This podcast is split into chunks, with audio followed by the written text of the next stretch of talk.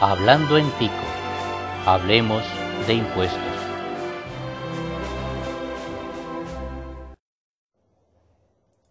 Muy buenas, les habla William Martínez Pomares y esta es una serie de videos que vamos a estar haciendo para Hablando en Tico, en donde vamos a tocar eh, ciertos temas eh, para aclarar algunos conceptos eh, que son importantes en las decisiones que vamos a tener que tomar como país.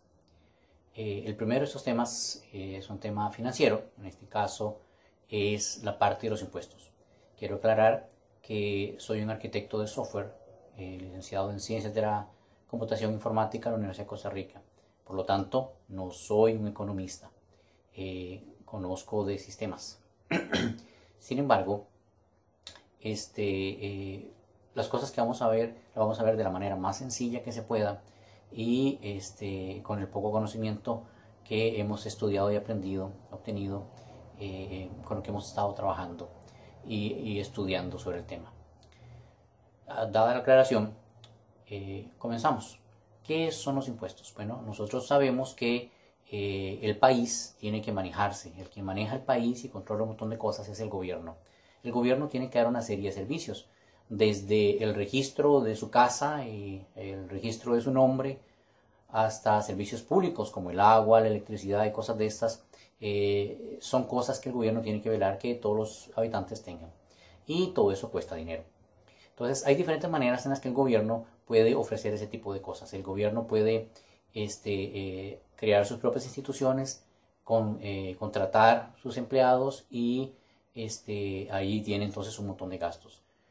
Por ejemplo, lo que es el agua, la electricidad, los alquileres de edificios, eh, transporte y obviamente los salarios de los empleados, todo eso lo tiene que pagar el gobierno. Ahora bien, ¿de dónde sale la plata para pagar todo eso? Obviamente no va a salir de la bolsa de los diputados ni del presidente. Eso sale de la bolsa de cada uno de nosotros. Cada uno de nosotros, como ciudadanos de un país, tenemos que dar cierta cantidad de nuestro dinero al gobierno para que el gobierno lo utilice en dar los servicios eh, que nos está prestando a nosotros básicamente. Hay algunos servicios que el gobierno no presta directamente, sino que crea eh, lo que se conoce como unas compañías que son autónomas. Por ejemplo, el gobierno podría hacer lo siguiente, podría llegar y quitarnos dinero, ¿verdad? Con ese dinero podría generar electricidad y luego nos dar electricidad a nosotros de gratis. ¿Por qué? Porque se generó usando nuestro dinero. Pero entonces el gobierno dijo, no, lo que voy a hacer es hacer una compañía. Esa compañía tiene que generar electricidad y se la va a vender a las personas. Entonces, en, este caso, eh, eh, no es un impuesto, no es que nos está quitando dinero para poder el gobierno hacer cosas, sino que se lo da a una compañía y la compañía pues eh, nos cobra. Básicamente, em, lo que estamos pagando por la electricidad es lo que mantiene a la compañía, que en este caso es el. Una de las cosas que tienen las compañías de gobierno es que estos servicios que nos está prestando son servicios públicos que el gobierno considera que todo el mundo tiene que tener acceso a ellos. Y por lo tanto, eh, el precio que pagamos es un precio al costo. Eso significa que el ICE no tiene ganancias, por así decirlo, por el dinero que nos está pidiendo por electricidad. Igual Recope.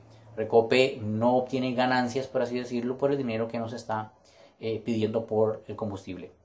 Ahora bien, eh, obviamente nos sale al costo, eso está revisado por una organización, en este caso sería la RCEP, que tiene que velar porque el precio que nos están cobrando es al costo. Y si alguna variable del costo sube, por ejemplo, que suba el costo del petróleo, pues obviamente también va a tener que subir el costo de los combustibles para este, eh, mantenernos al costo y que eh, el COPE pueda seguir operando. Claro que ahí hay unas cosas que se tienen que eh, mejorar. Por ejemplo, una de estas compañías podría ser un poco más eficiente reducir su propio gasto, entonces nos saldrían cosas un poco más baratas. Pero eso ya es otro tema que vamos, podríamos hablar otro día. Em, todo eso lo traje a colación porque eh, eh, es lo que el gobierno está gastando. Em, entonces, por ejemplo, eh, hablar de que la plata que tiene el gobierno se la lleva a Recope, no es cierto. Recope está cobrándonos a nosotros directamente el dinero que ellos utilizan para hacer el, el combustible. Así que no es que el gobierno le paga los empleados, le paga a los empleados el salario de Recope.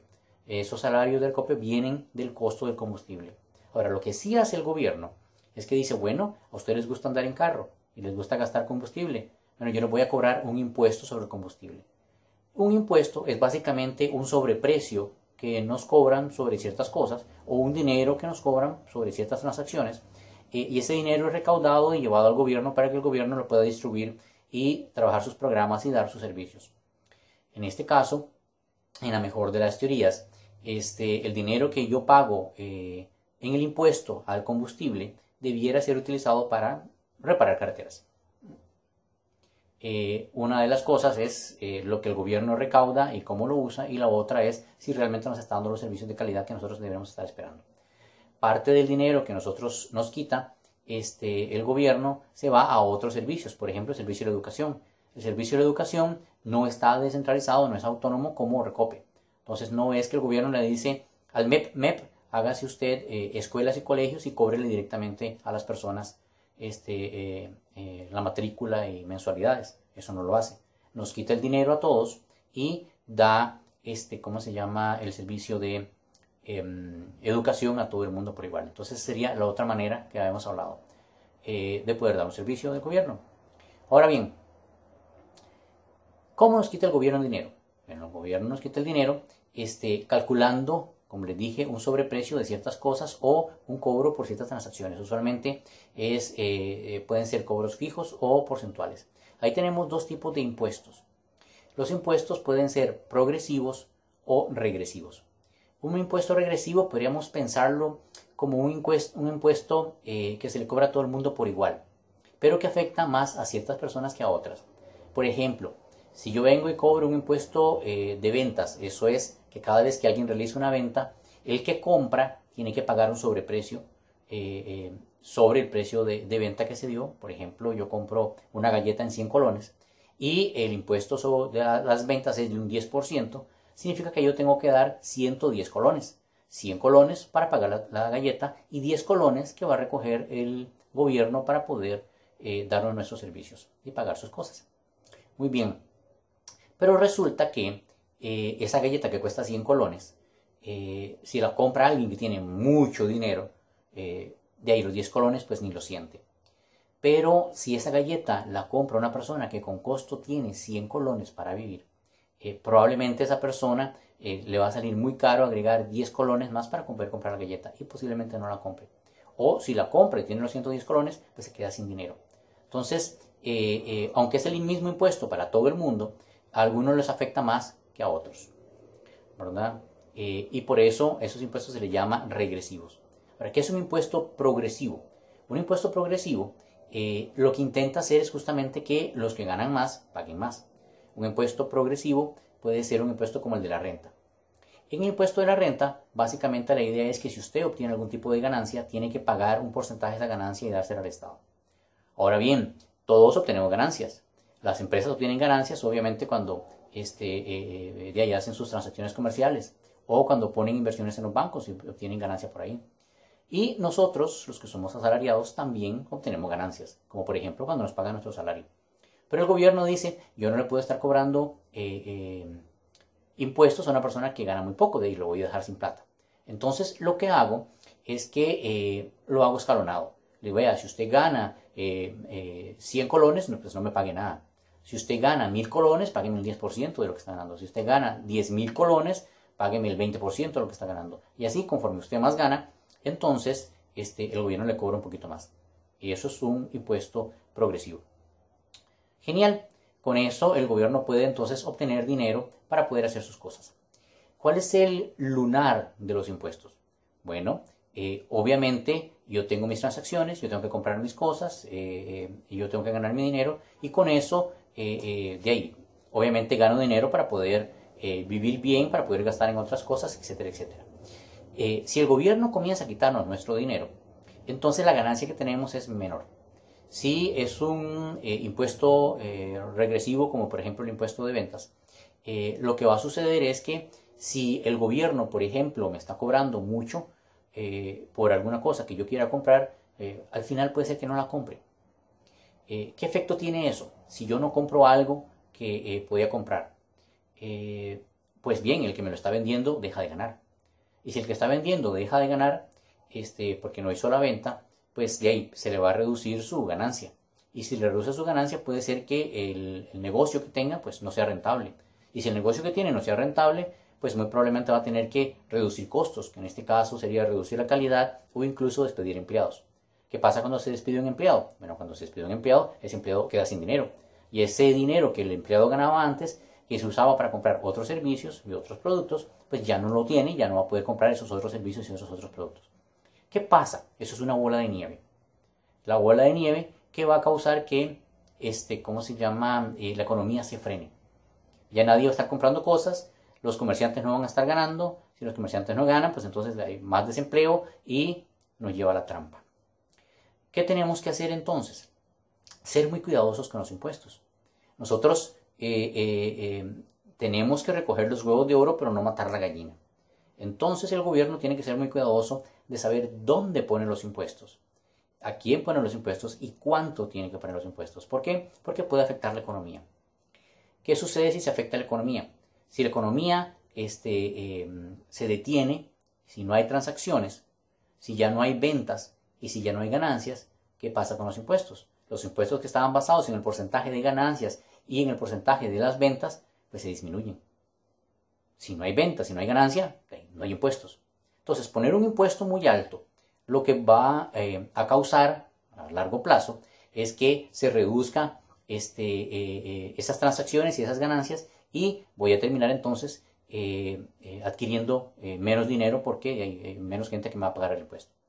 Adicionalmente, si eh, yo le cobro un impuesto a alguien y ese alguien puede pagar el impuesto, no le afecta tanto y todo muy bien, pues no habría ningún tipo de problema, la persona muy probablemente va a pagar el impuesto. Ahora, si yo pongo un impuesto un poco más alto y esa persona ve que la ganancia se reduce y que eh, este, eh, va a afectar a su compañía, probablemente va a intentar eludir o evadir el impuesto va a hacer cualquier triquiñuela para no pagarlo. ¿Por qué? Porque si lo paga, pues entonces eh, eh, va a tener problemas con su compañía. Y, los estamos obligando a hacer eso. Como les dije, a pesar de que es un impuesto eh, progresivo, si uno lo calcula muy bien, puede ser que un impuesto de un 10% para los que están ganando 10 mil colones, un 20% porque están ganando 10 mil colones, no sea mucho. Pero para los que están ganando mil, un 10% puede ser que sí sea mucho y va a tratar de evadirlo. Y si lo evade, pues entonces al gobierno no le llega el dinero. Y el gobierno sin dinero, pues entonces tiene problemas porque necesita pagar las cosas. Entonces, vean la balanza que está, este, ¿cómo se llama? Eh, con los impuestos, cómo se tiene que manejar bien y cómo la solución que a veces se plantea, no, lo que tenemos que hacer es elevar los impuestos. Eh, no siempre es la correcta. Si se elevan más los impuestos, este, podemos estar afectando la economía y podemos estar afectando el desempleo y podemos estar afectando a, eh, si la economía no funciona bien, eh, las inversiones pueden espantarse. Eh, y tenemos una serie de variables que nos van a afectar, de las cuales podemos hablar en otro video, como por ejemplo las cargas sociales. Todas estas cosas pesan sobre la ganancia que puede estar teniendo una compañía. Si la compañía es muy exitosa y muy grande, esas ganancias y esas afectaciones, ese impacto puede ser muy poco y la compañía grande pues no tendría problemas. Pero las compañías pequeñas que serían este, eh, una base más ancha, eh, o sea, hay muchas más compañías pequeñas que grandes exitosas, pues esas sí tendrían problemas y tendríamos evasión ahí. ¿Qué es lo que tenemos que hacer?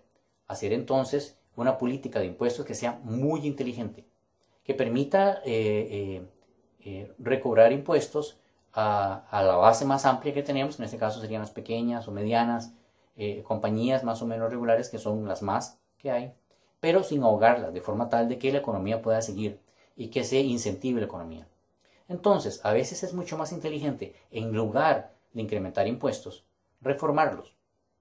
¿A qué me refiero con reformarlos? Bueno, tal vez poner impuestos a otras cosas que no están este, siendo cobradas actualmente, o ponerles impuestos especiales, incluso reducir impuestos a, ciertos, a ciertas cosas. Si las compañías medianas están tratando de evadir el impuesto porque es muy caro y que las lleva a la ruina, pues entonces tengo que bajarlo. Al bajar el impuesto, las compañías van a dejar de eludir, voy a poder recuperar y eh, al final voy a tener eh, mucho más dinero que eh, tendría si pongo las cosas mucho más, mucho más caras. Adicionalmente, este, si yo quiero recuperar más impuestos, me sirve que haya más compañías. Si es así, ¿qué es lo que tengo que hacer? Bueno, este, eliminar trabas para que las compañías puedan hacer las cosas.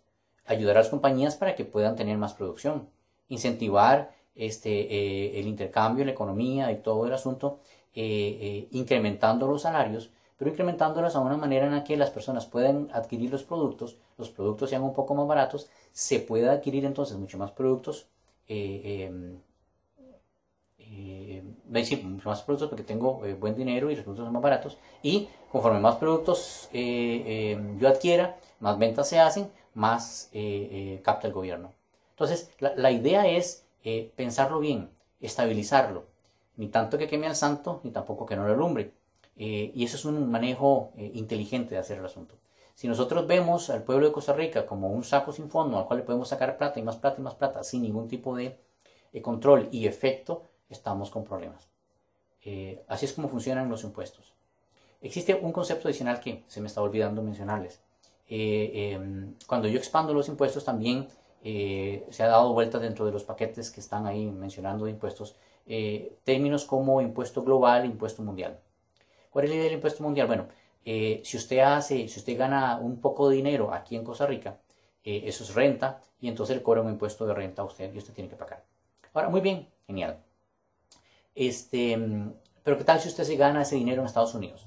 Lo invitan a dar una charla, usted va a dar una charla y se gana mil dólares allá afuera. ¿Y qué pasa con esos mil dólares? Bueno, esos mil dólares este, no están siendo eh, sujetos en este momento de em, impuesto. Entonces, la renta mundial eh, básicamente lo que dice es, vea, si usted se ganó alguna plática afuera del país y usted mete esa plata al país eh, e intenta disfrutarla acá, bueno, paguen los impuestos por eso. Ahora, si usted deja esa plata afuera y la usa afuera, pues entonces no paga impuestos, eh, porque se quedó afuera la plata. Eso estaría, digamos, que bien. Entonces hay mucha gente que eh, eh, no gana tanta plata aquí, pero gana mucha plata afuera y cuando la trae aquí, pues que paga impuestos, está bien. El problema de eso, o el impacto que tiene, es que si usted tiene dinero afuera, este, y usted sabe que si lo mete al país le van a cobrar impuestos, y, ahí es poquito lo que usted está bajando, etcétera, etcétera, eh, vamos a tener un problema. Al final prefiero dejar el dinero fuera, gastarlo fuera y no meterlo. Si no meto eh, dinero al país, entonces no estoy metiendo divisas, estoy evitando que eh, el país tenga más divisas. Y entonces este, eh, em, tenemos otro problema, por otro lado, porque es bastante importante que haya divisas en el país. Entonces, ese tipo de cosas hay que pensarlas. Si yo voy a meter una renta global, un mundial, perdón, este, em, ¿cómo me va a afectar? La otra es una renta, es un impuesto eh, eh, que se le conoce como impuesto global o impuesto este, eh, universal. Básicamente la idea es, si a mí me dicen, mire, su renta es escalonada, si usted gana mil colones, no le cobro renta, pero si gana dos mil, pues ya le cobro. de ahí uno muy vivillo, tiene un montón de trabajos, hace un montón de cosillas. Por allá me gano 500 pesos, por allá me gano mil colones, por allá me gano otros mil. Entonces, estoy ganando un montón de dinero de diferentes lugares pero todos son menores que el tope por el cual me estarían a mí eh, cobrando renta. Entonces el gobierno dice, bueno, a esas personas que andan este, eh, con un montón de, trabajos aquí y allá y recogen dinero de aquí y allá en pocas cantidades y por lo tanto no le estoy cobrando renta, pues a esas personas les voy a contar que eh, para cobrarle renta lo que voy a hacer es sumar todas las entradas que usted tiene. Entonces, en ese tipo de impuestos lo que van a hacer es tomar todas las entradas, los ingresos que ustedes están obteniendo, los suman todos y en es, con ese gran total es que le cobran un impuesto. Ahora sí, en lugar de tener un montón de eh, ingresos pequeños que estaban exentos, ahora va a tener un solo ingreso gigantesco y sobre ese ingreso es que le van a cobrar el, impuesto. Eh, eso básicamente serían los conceptos para aquellos que los vean en los planes de gobierno. Entonces, un plan de gobierno que les diga a ustedes que la única manera de solucionar el, el problema del déficit que estamos en este momento es elevar impuestos, eh, eh, de ahí pues tienen que leerlo con mucho cuidado, tienen que aceptar eso con un poquito de sal, como decimos, eh, porque no es tan cierto. puede tener serias consecuencias. Hay que tener entendido todos los impactos que pueden tener los impuestos en una economía que está un poco trabada. Si tenemos desempleo, si los salarios mínimos están bajos, si hay gente que tiene poco poder adquisitivo, si este, eh, la inflación está manejada de manera artificial, etcétera, etcétera, lo que está sucediendo entonces es que eh, la economía está un poco lenta. Y una economía lenta, si usted le quita impuestos, pues la frena más. Entonces necesitamos bien activar la economía. Eh, posiblemente uno puede mejorar la este, mm, recaudación eh, activando la economía, haciendo cambios en la manera en la que eh, las empresas puedan trabajar de forma tal de que se vaya a generar este, más movimiento, más transacciones y con eso, incluso con los impuestos que ya se tienen definidos, puede hacer que se obtenga una mejor recaudación. Todo eso hay que analizarlo, todo eso hay que revisarlo. No es algo tan sencillo como se lo estoy diciendo. Eh, necesita eh, eh, un buen análisis, una buena revisión y hacer las cosas con mucho cuidado. Sin embargo, hay que hacerlas, no hay que esperarnos mucho. les agradezco por haber escuchado hasta acá. esperamos hacer un poco más de videos con otros conceptos sobre economía, sobre el déficit y este, sobre otros temas como educación y cómo se maneja este, eh, otras partes del gobierno para tener idea sobre lo que nos están hablando cuando nos hacen propuestas. Les agradezco mucho y este, que la pasen bien.